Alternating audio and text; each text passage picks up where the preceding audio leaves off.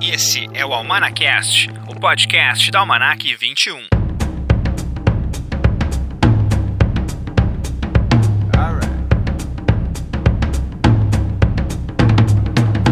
Olá, esse é o Almanacast, o podcast do Almanac 21. Eu sou Rodrigo de Oliveira, jornalista, crítico de cinema e editora-chefe da revista digital Almanac 21. Tu pode ouvir o nosso podcast via anchor.fm barra almanacast, também em vários agregadores de podcast como o Spotify, o Deezer, também estamos no Google Podcast, no Pocket Cast, entre vários outros. É só ir no teu agregador favorito, buscar o Manacast e que tu vai achar a gente por ali. Assine né, nosso canal para a gente poder sempre estar juntos aí com novos episódios. E hoje temos mais uma sessão Filmes que Amamos depois de ter falado sobre Clube dos Cinco, depois de ter falado sobre Alta Fidelidade e ainda Vertigo, Um Corpo que Cai, nessa edição vamos falar sobre os 35 anos de Os Goonies.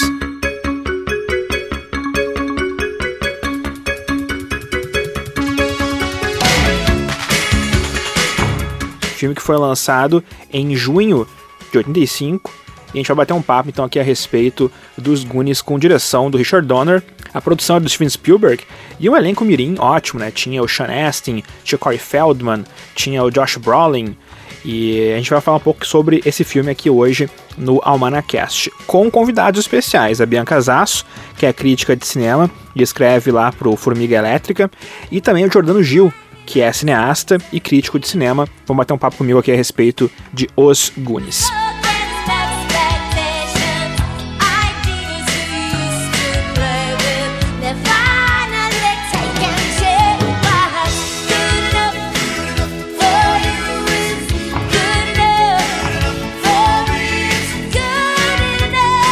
Hoje também temos a revelação dos primeiros filmes que estarão na Manac 21 1980, que é a nossa próxima edição agora, lançamento em junho.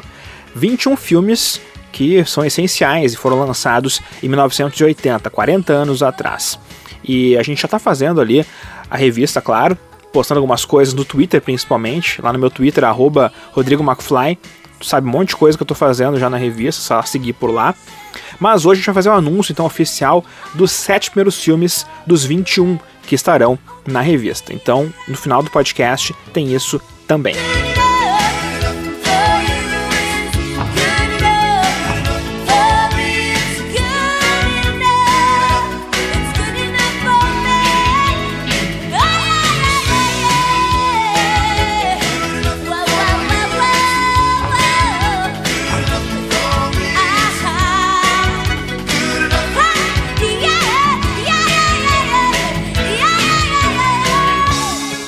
E por falar em revista digital, nossa revista digital mais recente é sobre Westworld, The New World.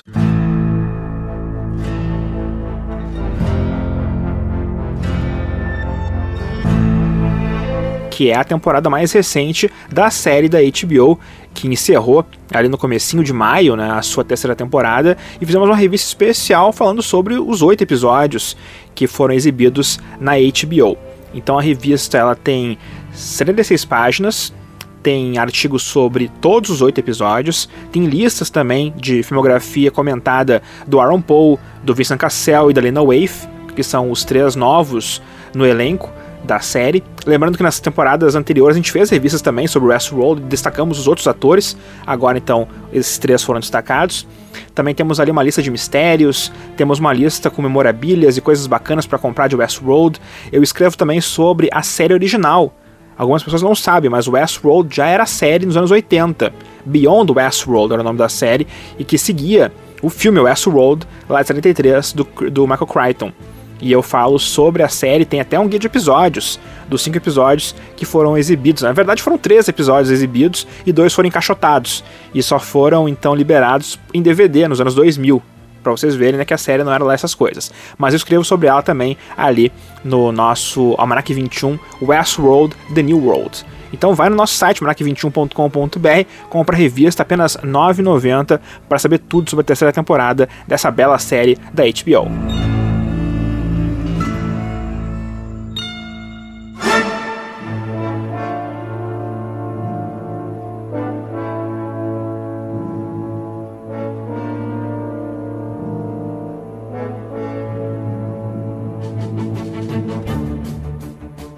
Almanacast, filmes que amamos, aquela sessão bacana que a gente relembra filmes bacanas que passaram pela nossa vida, seja na infância, na adolescência, na vida adulta também, muita gente pode ter assistido talvez esses filmes depois de adulto. No meu caso, foi quando criança, né? Esse filme específico, que é Os Goonies. 35 anos de lançamento dos Goonies agora no dia 7 de junho. 35 anos já, então, que os Goonies fazem parte da história do cinema. Para bater um papo comigo a respeito desse filme dirigido pelo Richard Donner e com produção executiva do Steven Spielberg, eu convidei a Bianca Zasco, que é crítica de cinema e editora do Formiga Elétrica. Oi, Bia, tudo bem? Oi, Rodrigo, tudo bem? Prazer te encontrar novamente aqui no Amanacast. Prazer é meu de ainda mais poder falar de talvez um dos ícones da minha infância, que é os Goonies. E também eu convidei aqui o Jordano Gil, que é cineasta, pesquisador da arte, e também tem uma história bacana com os Goonies. E aí, Jordano? Olá, tudo bem? Bom dia, boa tarde, boa noite. Não sei em que momento os nossos ouvintes vão, vão nos escutar, mas é uma honra estar aqui falando desse filme que é tão importante para minha formação. Pois é, é importante para muita gente os Goonies. É um filme que certamente muita gente que está ouvindo a gente agora assistiu na infância e é aquele filme que realmente explora a imaginação da infanto juvenil. Acho que isso é muito bacana de curtir os Goonies por conta disso, né? Por conta da aventura também que eles traziam. Eu quero saber de vocês, começando com a Bia aqui, como é que foi o primeiro contato com os Goonies? Você lembra quando foi, foi a primeira vez que viu os Goonies? Foi na TV, foi no videocassete, foi no DVD? Como é que foi? Sabe, Rodrigo, que eu imaginei que essa pergunta, né, ia aparecer aí durante o podcast e eu fiquei pensando, eu não tenho certeza, eu acho que provavelmente foi em VHS na locadora. Eu, eu tenho muito claro na minha cabeça a imagem do pôster dos Goonies, né, do, do pôster do filme, uh, aquele clássico que eles estão um pendurado no outro, né, ali, e, e eu lembro de ver isso na locadora, né, afinal, eu, nessa época eu morava numa cidade chamada Faxinal do Soturno, que só tinha uma locadora. Olha só que as fitas, a, que sempre alguns filmes vinham duas fitas para a locadora porque era muito procurado. E eu lembro que os Goonies tinham duas fitas. E eu acho que provavelmente foi nesse VHS dublado, claro, a primeira versão. Isso eu tenho muito claro que foi a versão dublada. E lembro de ver várias vezes na TV. Mas uma coisa que me marcou muito é eu, eu a primeira cena assim que, que me veio é aquela cena clássica do nosso querido japonesinho aí que abre o, o casaco e sai uma luva de boxe. Chinelo. Sim, cara, é, eu, lembro, eu, lembro, assim de, de ver na TV, assim, esporadicamente, saber, pá, vai passar os Goonies na TV, ou, já, ou tá passando os Goonies na TV. E é, sempre foi, acho que talvez a minha cena vida essa, e aqui o, o Bocão derruba o, o, o bebedouro lá também. Essas duas cenas, assim, são muito marcantes para mim. Eu tive uma ideia. Por que não passamos chocolate no chão e deixamos o gordo cavar um túnel pra gente? Oh, escuta aqui, Bocão. Eu já aguentei muito, hein? Eu não vou aguentar mais, não. Ah, eu peguei, eu peguei, eu peguei. Eu não peguei. Seu bisonho. E eu me lembro que de pegar o filme na locadora e ter aquela possibilidade, né, de ficar voltando e, enfim, rebobinando e assistindo milhares de vezes as cenas. Para mim, aquela cena final dos Goonies é muito emocionante, assim, eu, eu tenho certeza que, eu, infelizmente eu não pude rever tão agora pro podcast, né, era uma, eu queria ter revisto, mas é muito difícil eu não me emocionar com a cena final dos Goonies, assim, e eu lembro de, tipo, chegava no final do VHS, eu já ia voltando porque eu queria ver aquela cena mais de uma vez, sabe? Essa é a lembrança assim, mais clara que eu tenho é, do filme e, e, e, e, assim, pensando agora em idade, né? O filme tá com 35 anos de lançamento, vai fazer. Eu tô com 33. Então, assim, quando eu cheguei para assistir os Goonies, os Goonies já eram. estavam querendo ser um clássico, eu acho.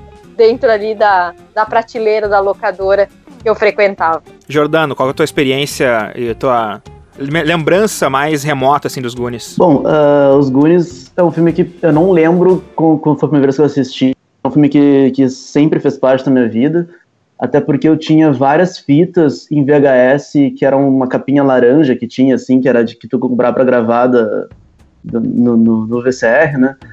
E eu tinha uma versão dos Goonies gravado da TNT, que a minha tia gravou e me deu, assim, tinha vários filmes, tinha os Goonies, tinha O Milagre Veio do Espaço, tinha O Hóspede do Barulho, tinha vários filmes, assim, que eram gravados nessas fitas. E os Goonies, especificamente, eu lembro direitinho, era uma versão dublada do filme, e eu assistia sem parar, realmente, assim, muitas vezes.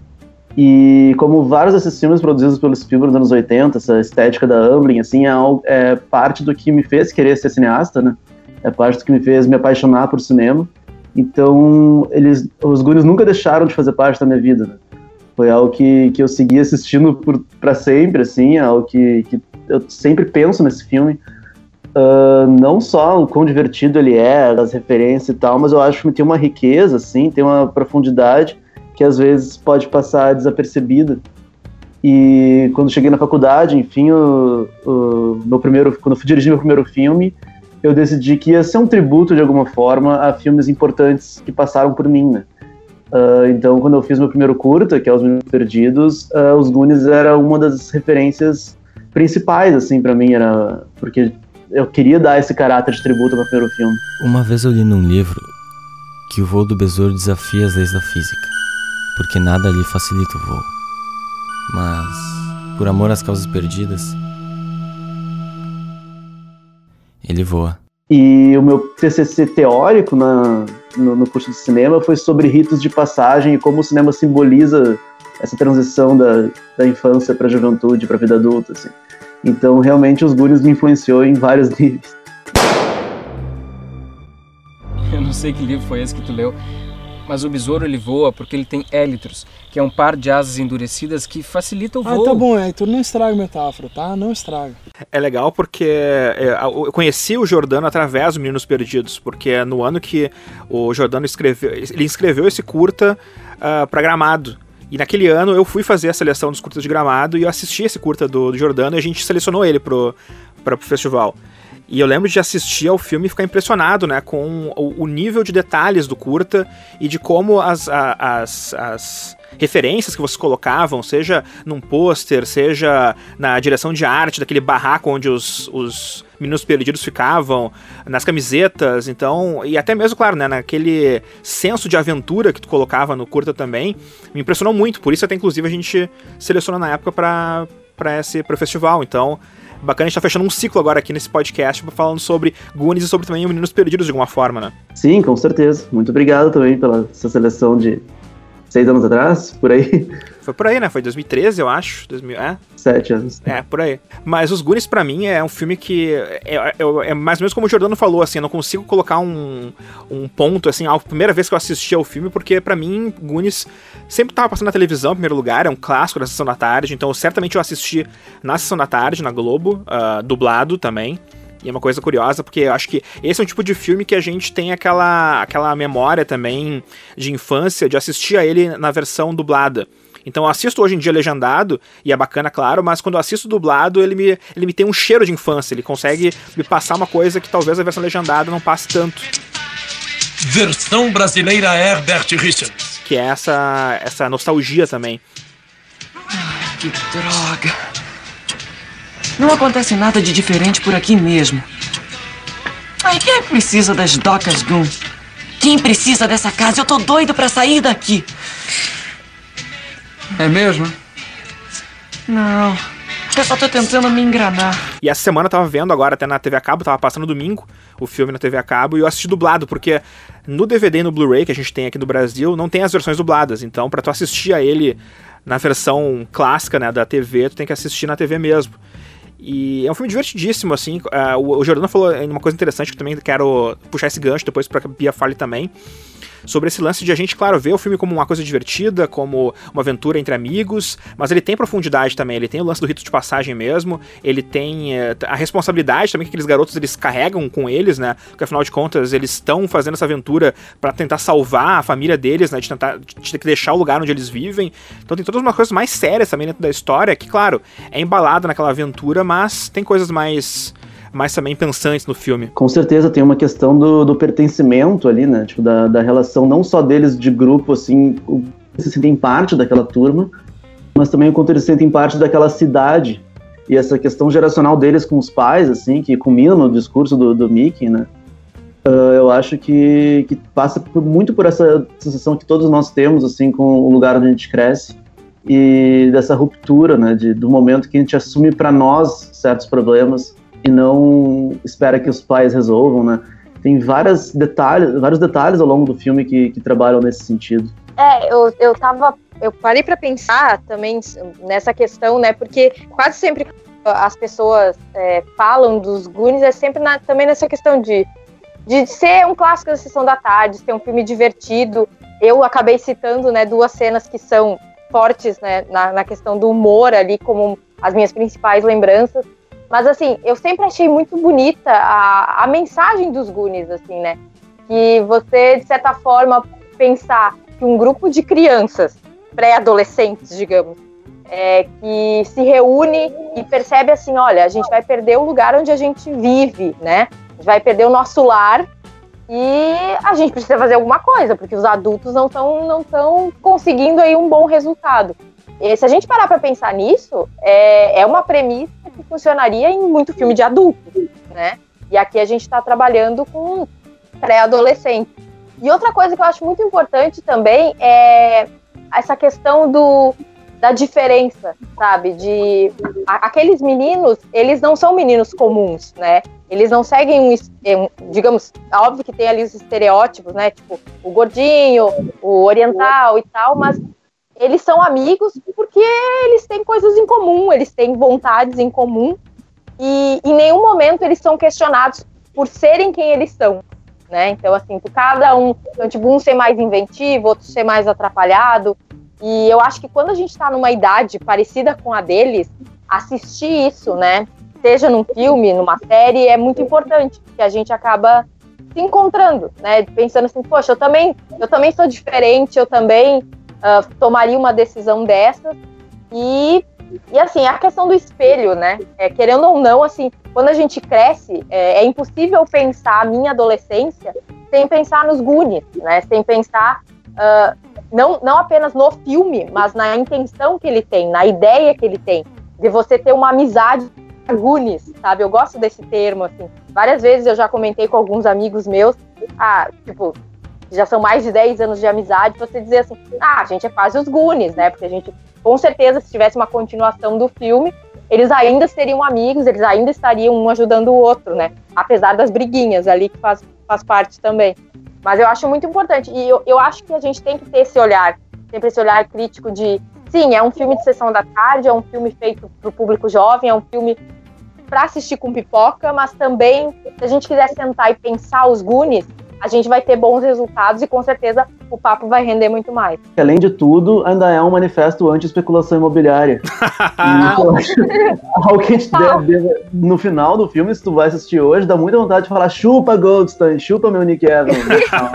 Porque é realmente um criança vencendo uma, uma incorporadora, né? Então, é muito legal. É a gentrificação, a gentrificação dos Goonies. Sim. A prova da, da, atualiza, da atualidade de um clássico, né? Então, assim, ele tá funcionando até hoje. Se a gente quiser explicar isso pro, pros pequenos agora, a gente pode usar os Goonies, né? Sim.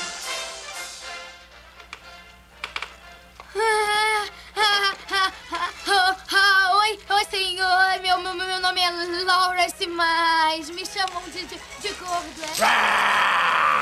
Lawrence,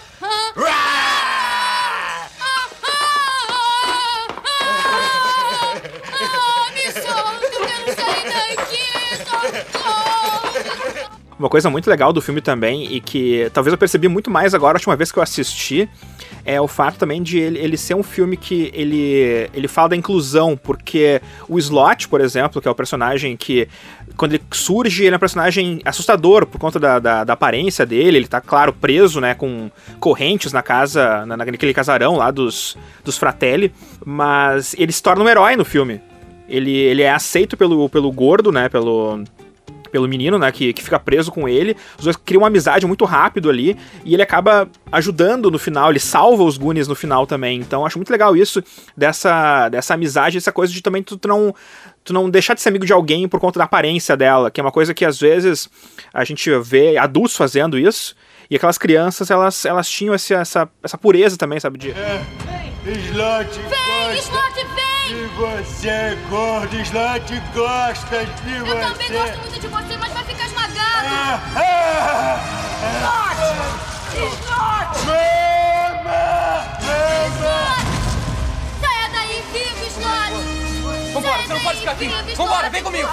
Vem, vem logo. Você não pode ficar aí, vamos nessa. Então acho isso bonito também, é uma outra mensagem bonita que os Goonies passa. Sim, com certeza. E claro, assim, vendo com um olhar uh, de 2020, tem coisas que, que poderiam ser problematizadas, que não, não envelhecem tão bem, tem, enfim, piadas que, que beiram racismo ali, com o menino asiático, tem com a, o estereótipo da, da empregada latina, né? Mas dentro do contexto em que as crianças crescem, ali naqueles anos 80, assim, o filme ele tem uma leveza em tratar dessas diferenças e como eles formam um grupo único mesmo, tão diferentes entre si, que é muito bonito, né? Até tem, tem piadas de, de idiomáticas, né? Quando o Bocão vai lá e fala, ah, os instrumentos de tortura sexual da senhora Walsh. Essa comunicabilidade, assim, que é, é, eu não sei o quanto cairia bem hoje, né? Essas piadas, assim, mas Uh, dentro do, contexto dos anos 80, isso faz muito sentido. Pois ali, tá aqui fico solto. O Sr. Walsh não gosta que ninguém suba aqui. Nunca. É por isso que está sempre aberto. Esté lleno de los instrumentos de tortura sexual del Sr. Walsh. Aqui é o armário de material. Vai achar tudo que precisa: vassouras, pás, inseticida. Eu quero que a casa esteja bem limpa ao ser destruída. Clark, pode traduzir? Si no hace buen trabajo, será encerrada aquí con las cucarachas por dos semanas sin agua y sin comida. Poxa, o filme ele tem uma cena que colocam a mão da criança perto de um liquidificador para que corte a mão da criança. Então, essa é uma coisa que pros anos 80 era super comum, super normal, mas hoje em dia a gente olha, poxa, era um filme que tinha algumas coisas bem bem risqué, assim, né, para um filme com crianças, no caso, né, e que era voltado, obviamente, para uma plateia infanto-juvenil. Sim, é, a gente tem um protecionismo muito grande hoje em relação a, a cinema e literatura infantil e infanto-juvenil, que às vezes pode ser um pouco equivocado, assim. É uma discussão complexa, né? Uma, uma coisa que eu fiquei pensando também é que, assim, até agora que vocês falaram disso, tipo, por exemplo, a gente sobreviveu, né? A gente assistiu os Goonies quando era criança e sobreviveu, não nos tornamos pessoas ruins ou saímos chamando as pessoas por, por esses apelidos Sim. ali que a gente escutou no filme, né? Então, assim, eu sempre eu penso o seguinte, porque é, eu, eu vou contar uma pequena historinha para vocês é o seguinte, quando eu conheci o meu digníssimo, hoje, marido, é, uma das conversas, uma vez eu falei, eu fiz uma piada, tá, ah, inspirada no, em algo a ver com os Goonies, tá? Mais especificamente com o Willy Caolho, tá? E aí, e ele não entendeu. E aí eu disse assim, cara, o Willy Caolho dos Goonies, e ele nunca tinha assistido os Goonies. É, uma coisa que eu tenho que explicar é que, assim, nessa época ele morava numa cidade onde mal tinha antena parabólica. Então ele, ele meio que passou ileso a vários desenhos dos anos 80, filmes e tal. E aí a gente foi assistir juntos o, os, os Goonies. E uma, a primeira coisa que ele me falou quando terminou o filme foi assim: Cara, muito legal, muito divertido, adorei, mas vai dar problema se você passar hoje ou você sugerir passar para uma criança, um pré-adolescente, esse filme hoje. Mas é aquela coisa, eu sempre digo assim, a gente sobreviveu. Eu acho que, uh, por mais que a gente tenha que repensar, e eu acho que é importante discutir toda essa questão de racismo, essa questão estereotipada do, do latino, do oriental, é importante a gente discutir, mas a gente também tem que pensar que naquela época a gente nem pensava nisso. Né? Eu, eu, eu, eu, pelo menos, assim, as minhas lembranças, eu não fiquei traumatizada de ver ali a, as coisas sendo estereotipadas na minha frente. Hoje eu penso sobre isso. Mas eu acho que a forma como aparece no filme é tão natural, né? Você não consegue imaginar aqueles personagens não fazendo aquelas piadas ou não se portando daquela maneira. Né? E eu acho que isso também tem muito a ver com a direção dos atores. Eu não sei vocês, mas eu acho a direção de atores dos Goonies, assim, o Donner fez, transformou aquelas crianças, assim, a gente olha para eles e a gente acredita que eles são daquele jeito, que eles vivem naquele lugar. Né? Não sei se, se vocês concordam, mas para mim são os atores o grande auge assim dos Goonies. Mais que o roteiro, inclusive, é, são como os atores se apresentam ali. Você acredita. Tanto que, assim, muitos daqueles atores, se eu ver em outros filmes, eu vou sempre associar aos Goonies, né? Então, é, para mim, assim, é um bom exemplo de filme pré-adolescente com atores muito jovens com uma boa direção de atores. Com certeza, eu acho que e isso acho que na das produções da Amblin, assim, o Spielberg acho que tem uma mão forte nisso de, de seleção e casting, né? E, e o Donner faz um trabalho de, de, construir um grupo ali mesmo, que também é, é são raros os filmes uh, que conseguem um grupo tão coeso. E é, é muito bonito isso, né? Tipo, uh, não sei se vocês assistiram o reencontro deles que teve no, no mês passado, por, por Zoom, assim, algumas semanas, na verdade. E é muito bonito eles, depois de tantos anos, né, tipo, se reencontrando e ser meio que a mesma dinâmica ali, mesmo com tudo, todos eles terem tido trajetórias tão diferentes. E é uma coisa que não se, que, que não se, não consegue se replicar de uma forma não orgânica, né, eu acho que ou tem ou não tem uma química, né, e eles certamente tinham, né, esse elenco poderia fazer Goonies 2, 3 e 4, mas infelizmente, né, nunca... Ou felizmente, né? Ah, eu acho que felizmente, é, é felizmente. Eu tô, eu tô bem feliz é. com Goonies ter um filme isolado. Ah, eu, eu confesso que também. Eu gosto de, de saber, assim, que na minha memória existe os Goonies e não tem continuação e tal. E querendo Sim. ou não, a, a, alguns filmes do coração que ganham continuidade, a, às vezes você precisa explicar para as pessoas, né? As pessoas dizem, ah, mas tem o 2 e o 2 é ruim. Ah, o 2 é ruim, cara, mas eu, eu, eu fico primeiro, sabe? Quem me conquistou foi primeiro, então. Então, assim, eu fico bem feliz. E eu acho assim, toda vez que alguém fala em, ou anuncia alguma coisa, tipo, vai ter um outro Goonies, ou vai ter uma refilmagem, uma coisa. Ah, eu fico sempre muito temerosa, porque eu acho que. Não sei, eu, eu, eu não consigo assimilar. Tomara que um dia eu pague minha língua, sabe? Mas, a princípio, para mim, os Goonies são assim, são um marco para mim, na minha, na minha vida, e acho que também dentro do cinema dos anos 80, acho que ele é um filme muito importante. Então, assim, deixa os Goonies, tá? Não precisa os Goonies 2, a missão, não precisa não. É, só um tá bom. E é uma coisa muito curiosa que se fosse hoje, né, ia ser cheio de efeitos visuais, só que não precisam, porque se for olhar a direção de arte, a direção de arte dos Goonies, uh, quando, quando, eles entram naquela caverna, quando tem o, o, bar, o navio pirata, é uma coisa impressionante, sabe, o que eles faziam com efeitos práticos. Sim, com certeza. E assim, eu não sou tão purista, assim, de, de não. não é, eu não acho que nenhum filme vai afetar o original, o original vai estar sempre ali para qualquer olhar. Mas eu realmente acho que o filme ele é redondo de uma maneira que todas as ambiguidades de para onde vão os Goonies depois daquilo ali é, faz parte da melancolia do final, assim, que é um final muito bonito, feliz, eles vencem, mas a gente fica com aquela sensação de, ah, quanto tempo vai durar isso, né? Porque a gente sabe que os grupos de infância, adolescência, eles eles acabam se separando de alguma maneira, as vidas tomam rumos diferentes.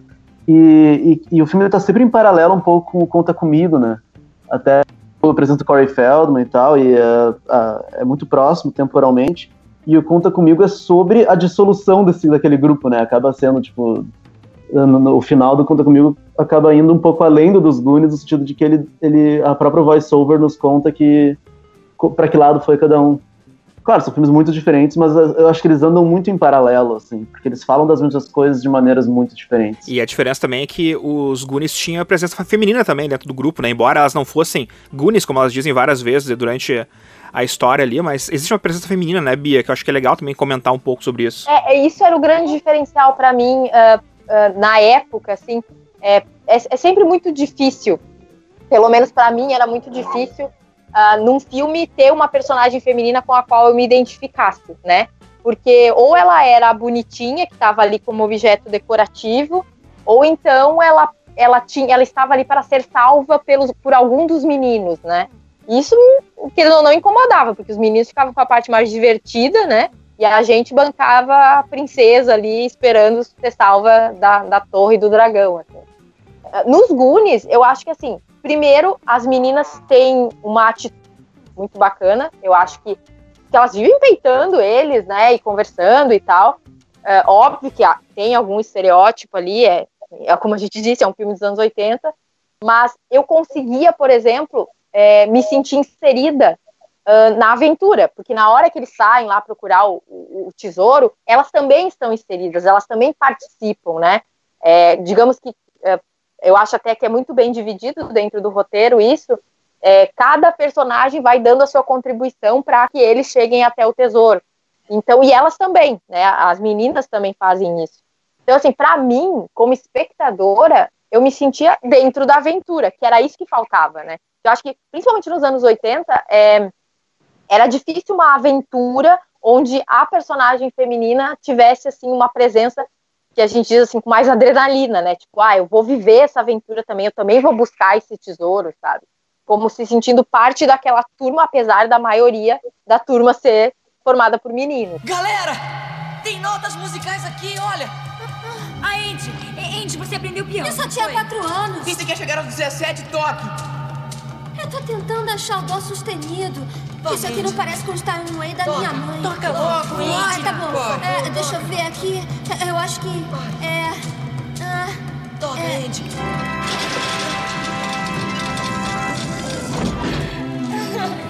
Meu Deus, está dando certo. Está dando certo. Então, assim, pra mim, acho que, é um dos, acho que é dos poucos filmes onde uma personagem feminina, as personagens femininas, digamos que alegravam o meu coração, assim, porque eu me sentia parte daquela aventura. E, a- inclusive na cena final, né, elas têm uma presença, elas têm uma importância ali, então, assim, elas também conquistaram aquilo, elas também fazem parte daquela conquista. Então, eu acho super importante. Acho até que ah, Os Goonies é um, é um filme esquecido às vezes quando você vai falar de, de personagens femininas, né? Talvez porque elas não são protagonistas, elas são mais coadjuvantes, mas eu acho que elas são coadjuvantes que colaboram para a história. E eu acho isso muito importante. E é uma coisa que falta, né? Porque, inclusive, hoje em dia, se você for ver filmes ah, voltados para o público jovem, ainda a gente sofre esse problema da, da menina.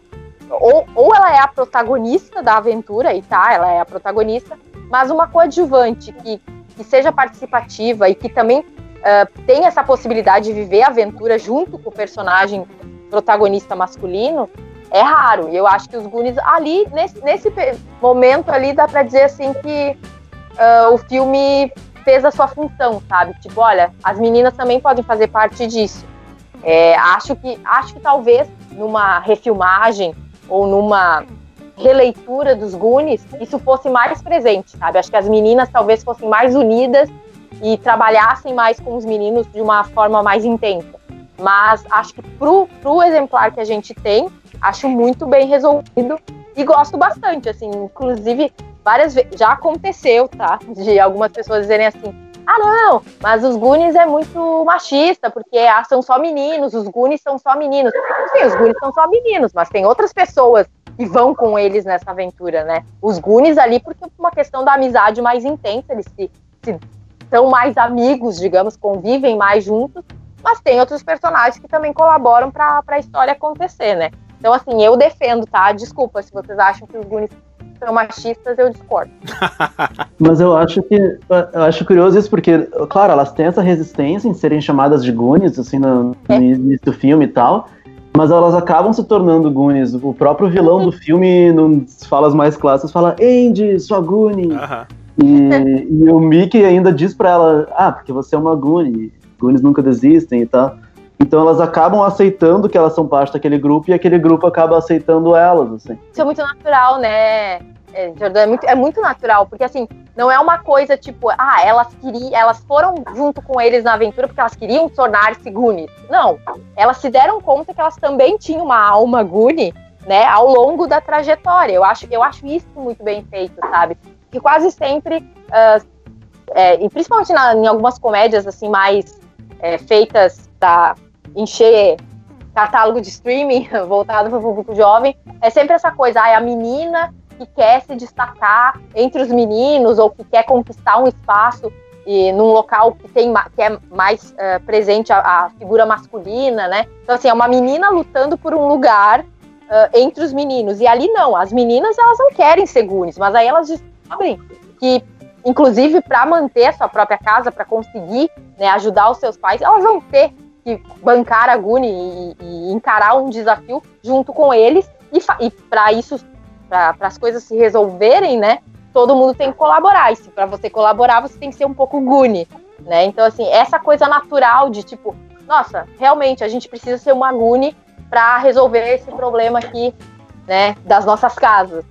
Então eu acho isso, acho isso muito bacana, sabe? Acho que falta, inclusive nos filmes atuais, essa naturalidade assim de, de você se descobrir, não, peraí, eu posso apoiar os meninos e eu posso uh, construir com eles uma amizade que vai é, resultar numa coisa maior, né? Aliás, nos Goonies, muito maior, né? Porque eles salvam a cidade, salvam Sim, o bairro. É verdade, uma coisa que é, também eu acho importante a gente mencionar, e que eu acho que ganha até, até pouco crédito, talvez, é o papel da Annie Ramsey no filme, que é a vilã, a Mama Fratelli, né? Que para mim é um daqueles papéis vilanescos que são fantásticos, porque ela é, ela é aquela, aquela figura que é então a matrona, né, no caso, né, é, a, é a pessoa que manda, né, nos filhos. Os filhos são meio palermas e tal. Ela é quem manda e ela e ela, tipo, é uma vilã vilã mesmo, aquela vilã assim que, poxa, é, é, prenderam um menino, né? Claro, isso sem querer, né? Mas prenderam um menino com um cadáver no, dentro de um frigorífico. Então, tipo, aquele trio matou aquele cara, deu um tiro na cabeça do cara e tava no frigorífico. Então, são vilões fortes, assim. Ela mantém uma pessoa deficiente acorrentada no, no, no porão. Tipo, ela é péssima e ela é maravilhosa. Ela atira com arma de fogo em crianças. Eu acho isso fantástico. Cara, aí a gente pensa, né, que será que, será que essa geração saberia lidar?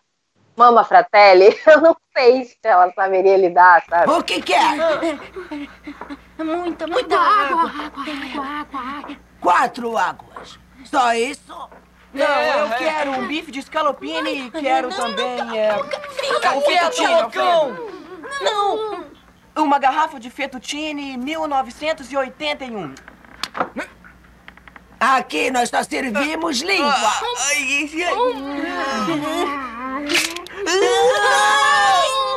Vocês gostam de língua?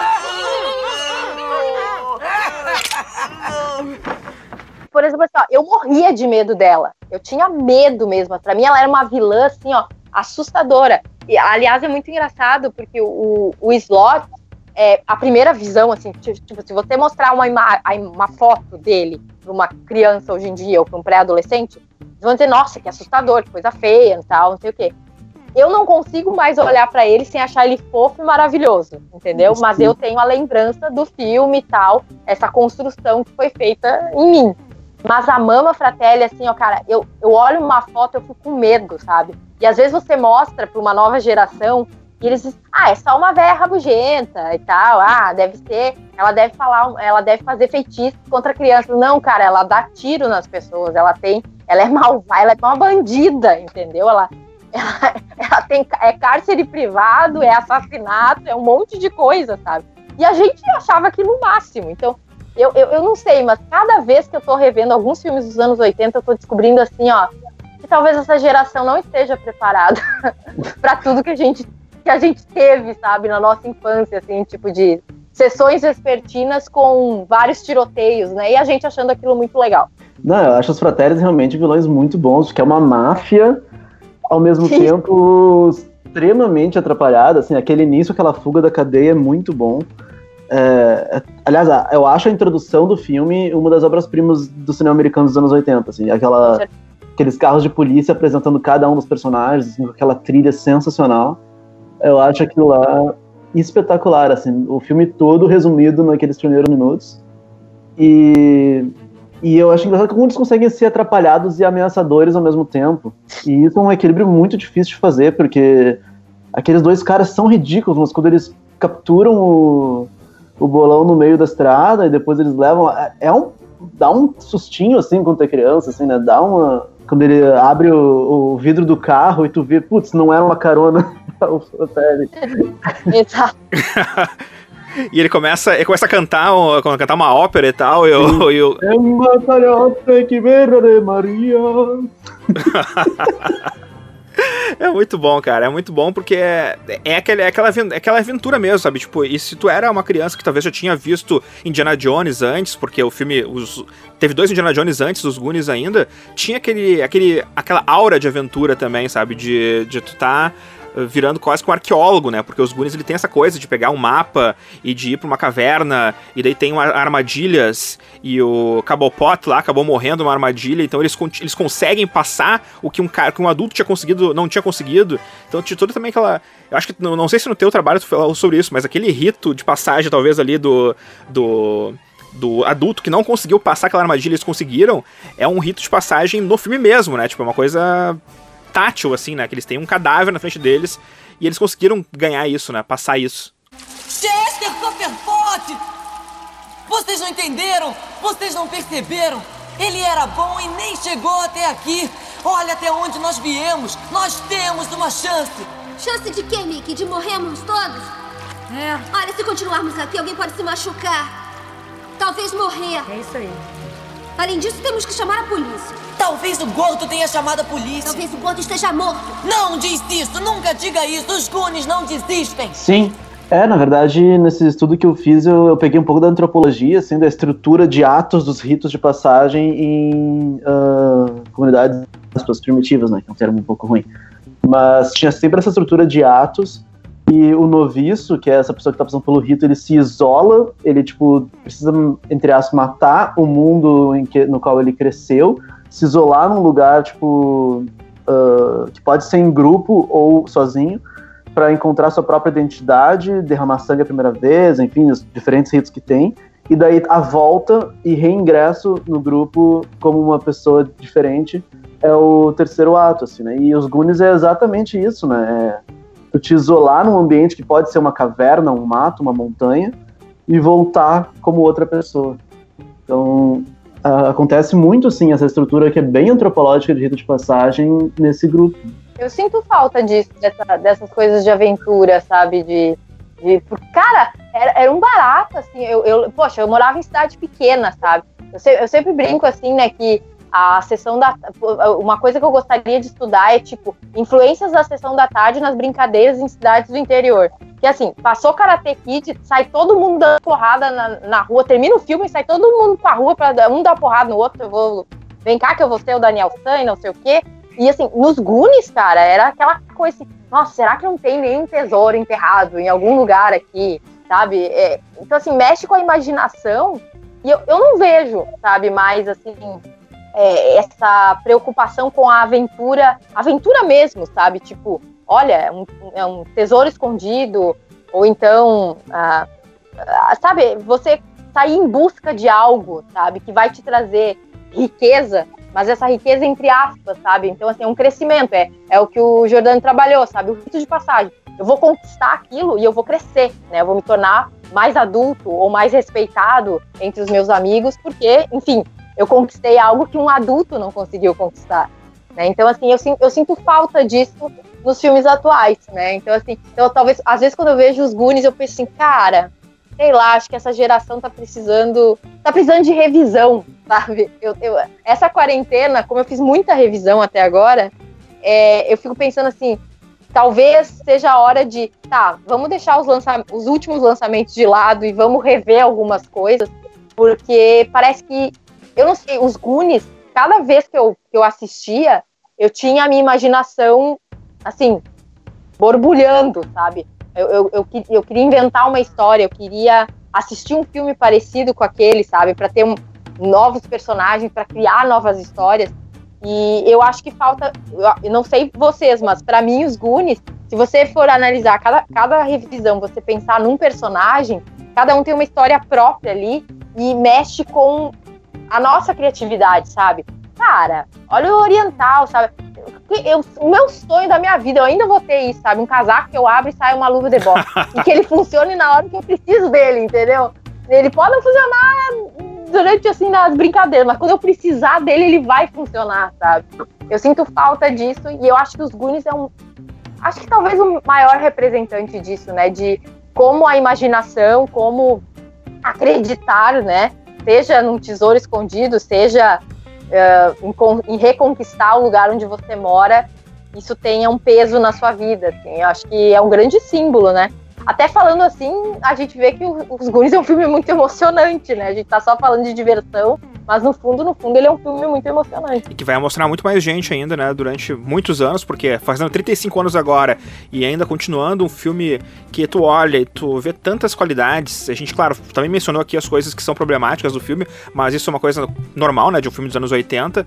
Mas é observar ele e ter tanta coisa bacana para falar. Eu acho que é um filme que vai seguir por muito tempo ainda. A gente vai, daqui a 15 anos, fazer uns 50 anos do Goonies com toda certeza, sem, sem problemas, assim. Eu acho que o filme ele vai continuar ainda muito na mente das pessoas. Ainda mais continuar passando na televisão, né? Porque é uma coisa também importante. Ô, garoto, eu quero que você conte tudinho pra gente. Tudinho? Tudinho! Tá bom, tudinho, tudinho, eu falo.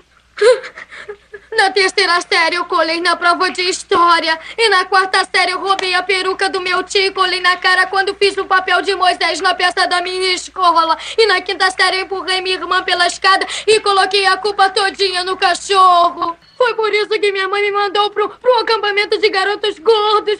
Aí um dia eu comi demais no almoço e fiquei nervoso e eles me expulsaram. Mas a pior coisa que eu já fiz, é, eu trouxe o vômito de mentira de casa e, e eu entrei no cinema e, e escondi o vômito no casaco, subi para o balcão e, e aí eu comecei, eu comecei a fazer barulhos desse jeito.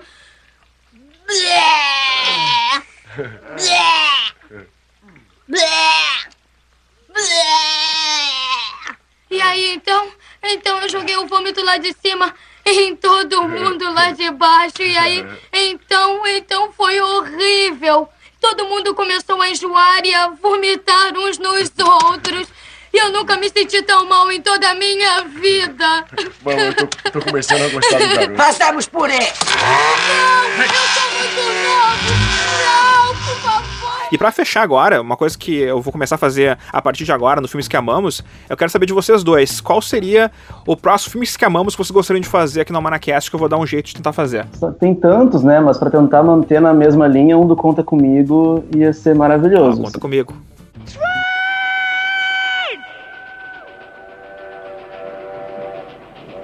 Oh, shit.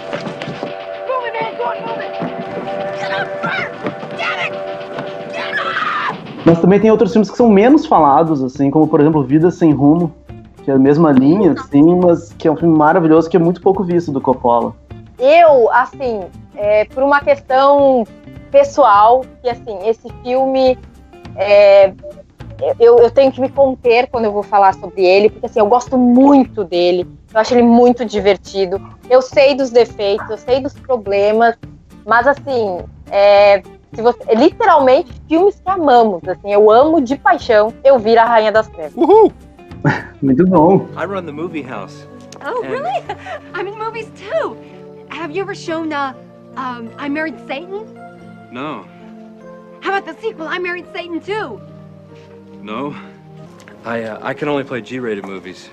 Oh, well, I mean, there's nothing wrong with G-rated movies as long as there's lots of sex and violence. E assim, pra mim, eu, eu acho eu vir um ícone, sabe? E, e eu tenho certeza, assim, que se de alguma forma eu conseguir ser uma mulher, em algum sentido, eu tenho muito que melhorar, tenho muito que mudar, mas assim, um pouco empoderada, começou lá na Elvira, sabe? A sementinha quem plantou foi caçando a feta, você entendeu? Porque é muito. Eu acho assim, é um filme que tem terror, que tem muito humor, que tem uma protagonista mulher que assim, que é você olhando, ela é tudo que se pode pensar no estereótipo, né? Ela é a gostosona, bonitona, sabe que é gostosa e, e usa isso a seu favor, né? Quando precisa se, se resolver seus problemas.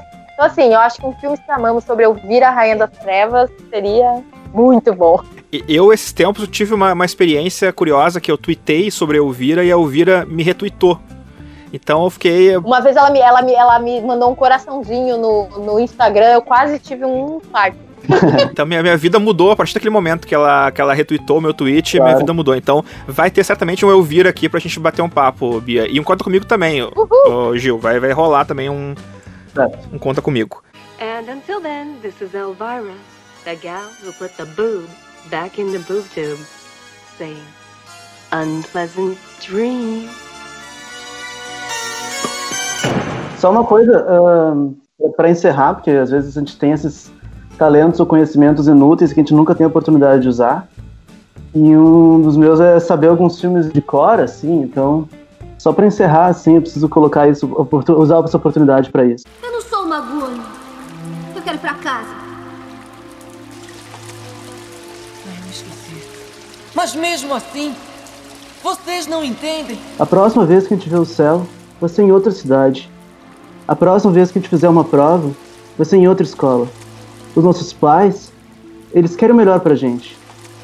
Mas agora, a gente tem que fazer o que é melhor pra eles. Porque lá em cima, lá é a vez deles.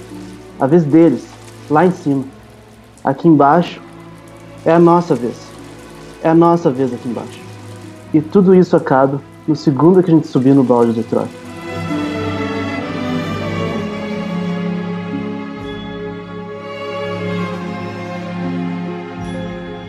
Valeu, Gil. Que máximo, hein? Olha só. Cara, é isso, cara. Você pensem nisso. A nova geração talvez não tenha algo assim. E a gente teve, entendeu?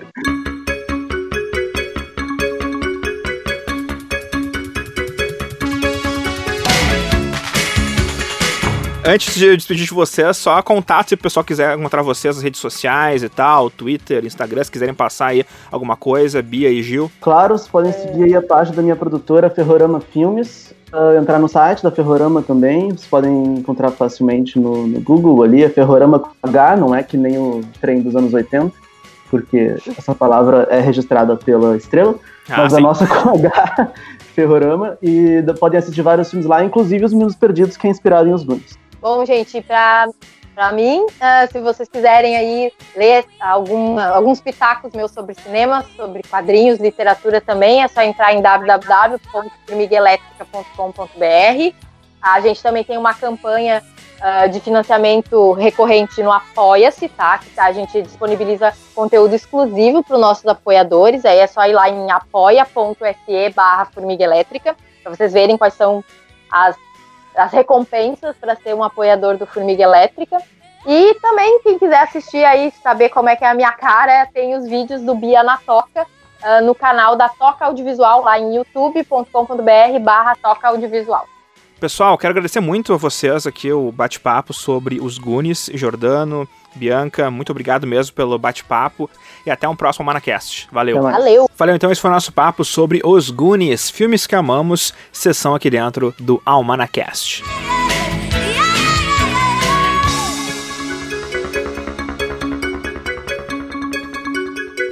Vamos não começar o anúncio dos 21 filmes selecionados para o Almanac 21 1980, edição digital que traz artigos sobre produções essenciais que foram lançadas naquele ano ao redor do mundo. Como temos feito aqui no Manacast, vamos dividir os anúncios em três programas. Mas diferente das edições passadas, não vou anunciar em ordem cronológica, vai ser muito mais livre dessa vez, não vai ter ordem nem alfabética, nem nada disso. Vai ser a ordem que eu assisti aos filmes agora para escrever para a revista, ou seja, nada de lógica. E curiosamente, os dois primeiros filmes que eu vou anunciar aqui, eu conferi exatamente no dia em que faziam o seu aniversário de 40 anos. O primeiro foi Sexta-feira 13.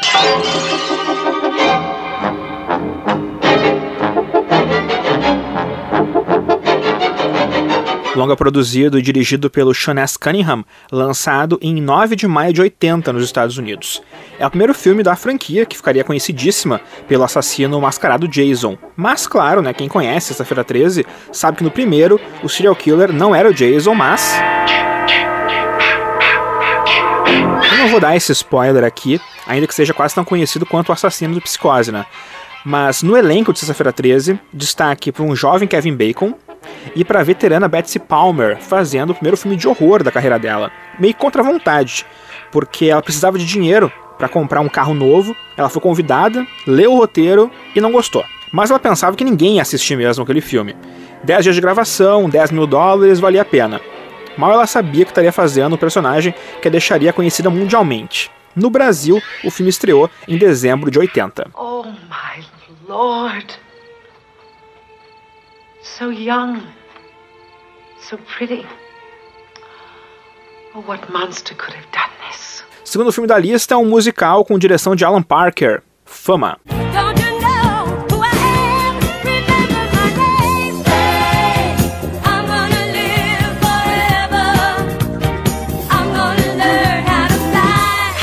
Vencedor de dois Oscar, melhor canção original, Fame, que a gente está ouvindo aqui no fundo, e melhor trilha sonora.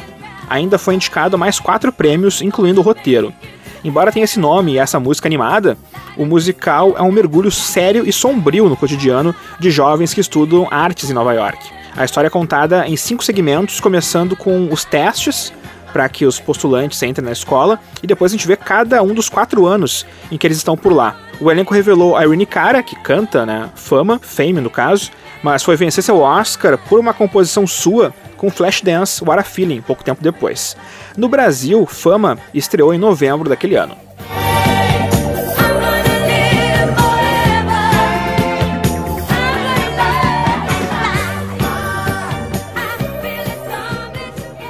Terceiro longa aqui da lista, uma aventura espacial. O Império contra-ataca.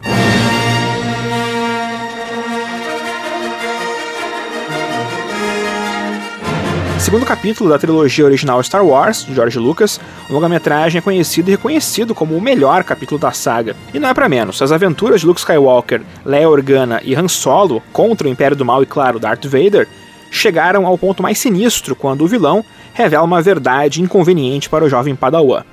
Além da surpresa do final, a inclusão de Yoda, de Lando Calrissian e o final em aberto, sem a fanfarra do longo original, deixaram o filme ainda mais interessante. A direção é de Irving Kershner e o filme já apareceu nas páginas da Mark 21, na edição especial sobre Star Wars que lançamos em dezembro de 2019. No Brasil, o Império Contra-Ataca estreou em 18 de julho de 80, apenas dois meses depois que os Estados Unidos, o que era ótimo para a época.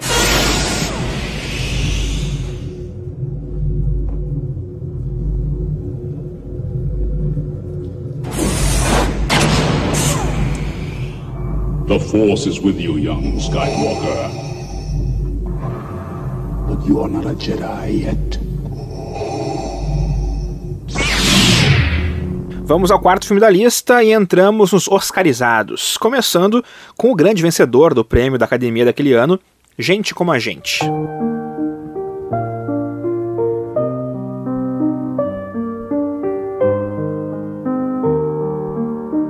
Primeiro longa dirigido pelo Robert Redford, que se tornou o primeiro ator indicado ao Oscar a receber a estatueta de melhor diretor. Gente como a gente papou quatro Oscar. Além de melhor diretor, levou roteiro, ator coadjuvante para Timothy Hilton e, claro, melhor filme. No longa, baseado no livro de Judith Guest, acompanhamos uma família americana entrar em colapso quando um dos seus filhos morre e o outro tenta cometer suicídio. É um drama intenso, com atuações incríveis da Mary Tyler Moore, Judy Hirsch, Donald Sutherland e Timothy Hilton, que, embora tenha levado o Oscar de coadjuvante, é o verdadeiro protagonista da trama. Lançado em setembro de 80 nos Estados Unidos, no Brasil o filme chegou só em março de 81, com as indicações ao Oscar já anunciadas. Aliás, a festa da academia ela aconteceu no dia 31 de março de 81, um dia depois do planejado por conta de um atentado contra o presidente Ronald Reagan. Can you tell your mother? My mother, my mother and I don't connect. Don't you listen? I told you that. What do people have in common with mothers anyway? It's all surface junk. You know? Clean your room, brush your teeth, get good grades, da da da. Hey, look, I, I, I'm just wasting money today. I'm not going to feel anything, all right? I'm sorry. No, sorry's out. Come on, something's on your mind. What, what time is it? No, no, no, no, never mind the time. It's time. O quinto filme da lista foi um forte concorrente de gente como a gente no Oscar. O Destino Mudou Sua Vida.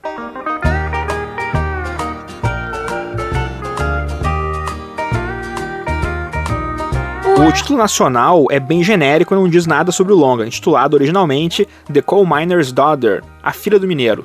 Ok, também não diz muita coisa pra gente, mas essa é a biografia da cantora country Loretta Lynn, interpretada por Cissy Spacek, que teve origem pobre e alcançou fama por seu talento musical ímpar, comparável à estrela Patsy Cline, que também dá as caras no filme no corpo de Beverly D'Angelo. A direção de Michael Apted e o elenco conta ainda com Tommy Lee Jones e o músico Livon Helm. O longa foi indicado na categoria Melhor Filme, mas Cissy Spacek foi quem levou o prêmio para casa como melhor atriz. No Brasil, como a retratada era pouco conhecida, O Destino Mudou Sua Vida só estreou em março de 81, um ano depois da estreia nos Estados Unidos, e imagino só porque foi indicado a sete prêmios no Oscar.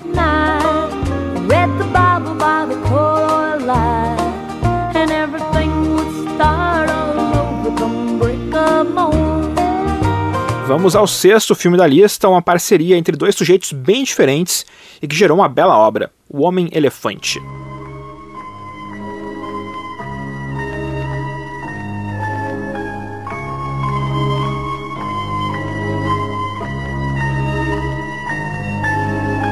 Esse foi o segundo longa dirigido pelo David Lynch e tem uma história bem curiosa, que eu detalho no artigo sobre o filme na revista. Mas resumindo, a produção executiva de O Homem-Elefante foi assinada por ninguém menos que Mel Brooks, um dos gênios da comédia americana, que decidiu deixar seu nome fora dos créditos para que as pessoas não pensassem se tratar de um longa cômico.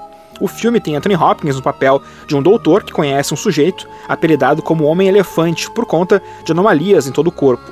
Primeiramente, ele deseja estudar aquele ser, mas acaba descobrindo que existe muito mais por trás da aparência daquele homem, chamado John Merrick, interpretado com sensibilidade por John Hurt. Foram oito indicações ao Oscar, mas nenhuma vitória. É verdade que o filme fez com que, no ano seguinte, a academia se obrigasse a criar a categoria de melhor maquiagem, de tão boa que era então aquele trabalho feito em cima do John Hurt. Então, uma vitória, né? A estreia nos Estados Unidos foi em 10 de outubro de 80, no Brasil só fomos ver o Homem-Elefante em junho de 81, se você morasse em São Paulo, e em julho se morasse no Rio de Janeiro.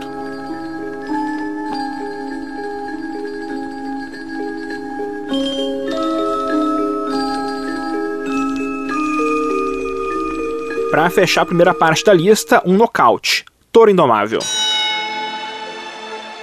I'm the best. And I can take it more than anybody. You're dead. You're married. Leave the young girls for me. Outro filme cuja história do making off é quase tão interessante quanto o próprio filme. E de novo eu conto em detalhes na revista. Toro Indomável foi um projeto que Robert De Niro iniciou e queria que Martin Scorsese dirigisse. Mas o cineasta não tinha interesse em boxe ou esportes em geral. Depois de passar por uma experiência de quase morte por conta das drogas, Scorsese decidiu dirigir o filme por perceber o quanto se enxergava no protagonista, o lutador Jake LaMotta. Quem viu Longa sabe o quão brutal é o personagem, que foi baseado em uma figura real. De Niro interpretou o protagonista, sugerindo para Scorsese que seu irmão fosse interpretado pelo Joe Pesci, um ator que ele havia visto em um filme pequeno, e que naquele momento estava trabalhando em um restaurante. Pesci foi quem sugeriu depois Cat Moriarty, que aos seus 20 anos fazia sua estreia no cinema com um papel forte como o de Vicky LaMotta. O filme foi indicado a 8 Oscar e levou dois: melhor ator para Robert De Niro e montagem para Thelma Shoemaker. Lançado em novembro de 80 nos Estados Unidos, no Brasil chegou em fevereiro, com direito à visita do De Niro ao Brasil para curtir o Carnaval Carioca. Listen, madame, why does he have to make it so hard on himself? If you beat Trigger Ray, you'll get a shot at the title. You feel that way? There's no one else around who wants to fight me. They're all afraid. Done a lot of bad things, Joey. Maybe it's coming back to me. Esses são os sete primeiros, mas temos ainda outros 14 na lista para anunciar. E um deles é o leitor que escolhe, inclusive. Abrimos as votações em maio, colocando oito títulos para escolha. Nesse momento, se você está ouvindo até o dia 5 de junho, o segundo turno da enquete ainda está aberta e dá para votar, dá para escolher entre a Lagoa Azul e algum lugar do passado. Vota lá em almanac21.com.br barra enquete.